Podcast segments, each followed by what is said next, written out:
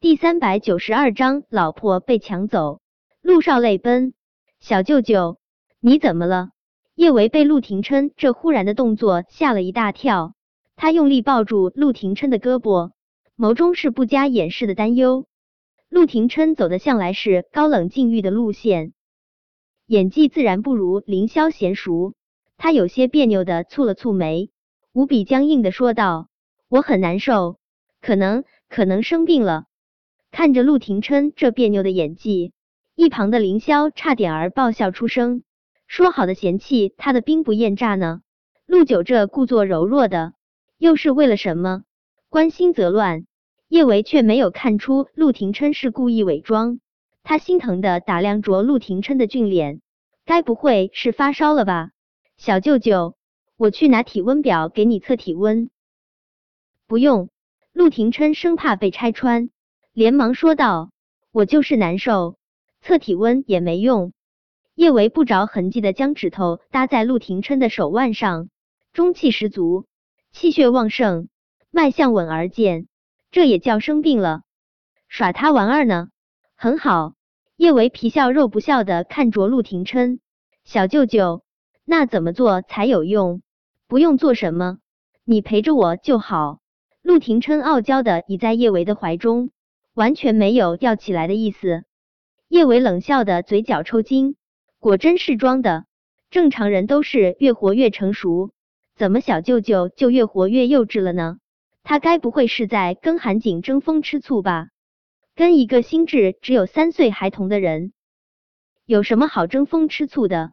凌霄也没有想到，京城四少中最冷静稳重的陆廷琛，也会做出如此不要脸的撒娇耍赖之事。不由得有种跌破眼镜之感，他默默的吐了口气。陆九的演技貌似有一种化腐朽为神奇的魔力，开始不怎么样，后来却是原来越炉火纯青。以后他要学着点儿。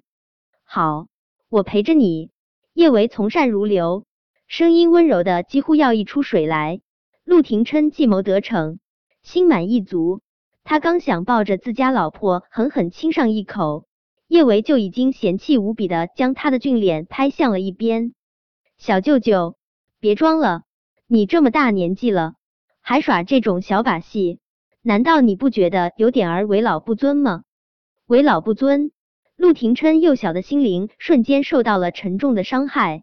他正是虎狼之年，哪里就老了？都是小舅舅这个称呼害的。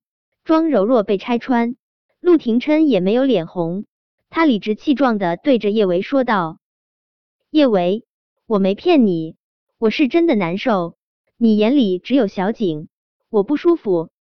小舅舅，韩小胖现在心智完全就是一个孩子，你没必要跟他吃醋。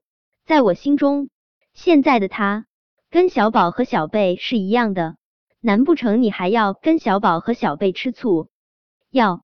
陆廷琛声音依旧是理直气壮。叶伟简直要抓狂，这个男人怎么跟他讲道理就讲不通呢？小舅舅，你简直不可理喻，讲不通。他也不想继续对牛弹琴，浪费口舌。想到韩景还在可怜巴巴的等他回医院，他拍了拍身上的灰尘，就快步往小公寓外面走去。见陆廷琛吃瘪，凌霄心中那是一个爽啊！他不怕死地对着陆廷琛说道。某人好像被嫌弃了啊！陆廷琛起身，他的视线冷冷的从凌霄脸上扫过，凌霄瞬间觉得无数根冰凌将自己的脸刺得千疮百孔。他本来还想再笑话陆廷琛一会儿的，但想到某人武力值太可怕，他还是识趣的闭上了嘴。陆廷琛丝毫没有被叶维嫌弃的自觉，他快步追上他：“我陪你一起去医院。”既然无法阻止叶维去照顾韩景，那他就寸步不离的陪着他。他倒要看看韩景还能装疯卖傻到什么时候。叶维其实是不想让陆廷琛陪他一起去医院的，毕竟韩景太怕他，他不想给韩景留下心理阴影。但是最近陆廷琛缠他缠的太厉害，他根本就甩不开他，只能让他陪他一起过去。果真。韩景刚看到他还是蛮开心的，一看到跟着他一块进入病房的陆廷琛，他控制不住的就哇哇大哭了起来。大怪兽，坏人！韩景无比惊恐的窝在叶维怀中。老大，大怪兽好可怕，好可怕！他会吃了我的，我害怕。不怕不怕，有我在，我不会让大怪兽欺负你的。叶维轻轻拍了下韩景的肩膀，轻声安慰道。被叶维这么安慰，韩景那不停耸动的肩膀总算是冷静了下来，但是他的声音之中依旧带着明显的颤音。可是老大，我不喜欢看到大怪兽呢，你让大怪兽出去好不好？韩景跟害怕被抛弃的孩子一般，紧紧抱着叶维的胳膊。老大，我只想和你在一起。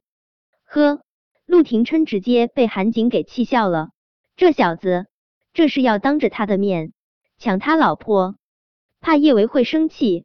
陆廷琛强行压下想要把韩景扔出去的冲动，他冷冷的挑了下眉：“小景，适可而止。”陆廷琛声音不大，但他久居上位，气势又格外冷凛，声音中无形散发出来的威压令人胆战心惊。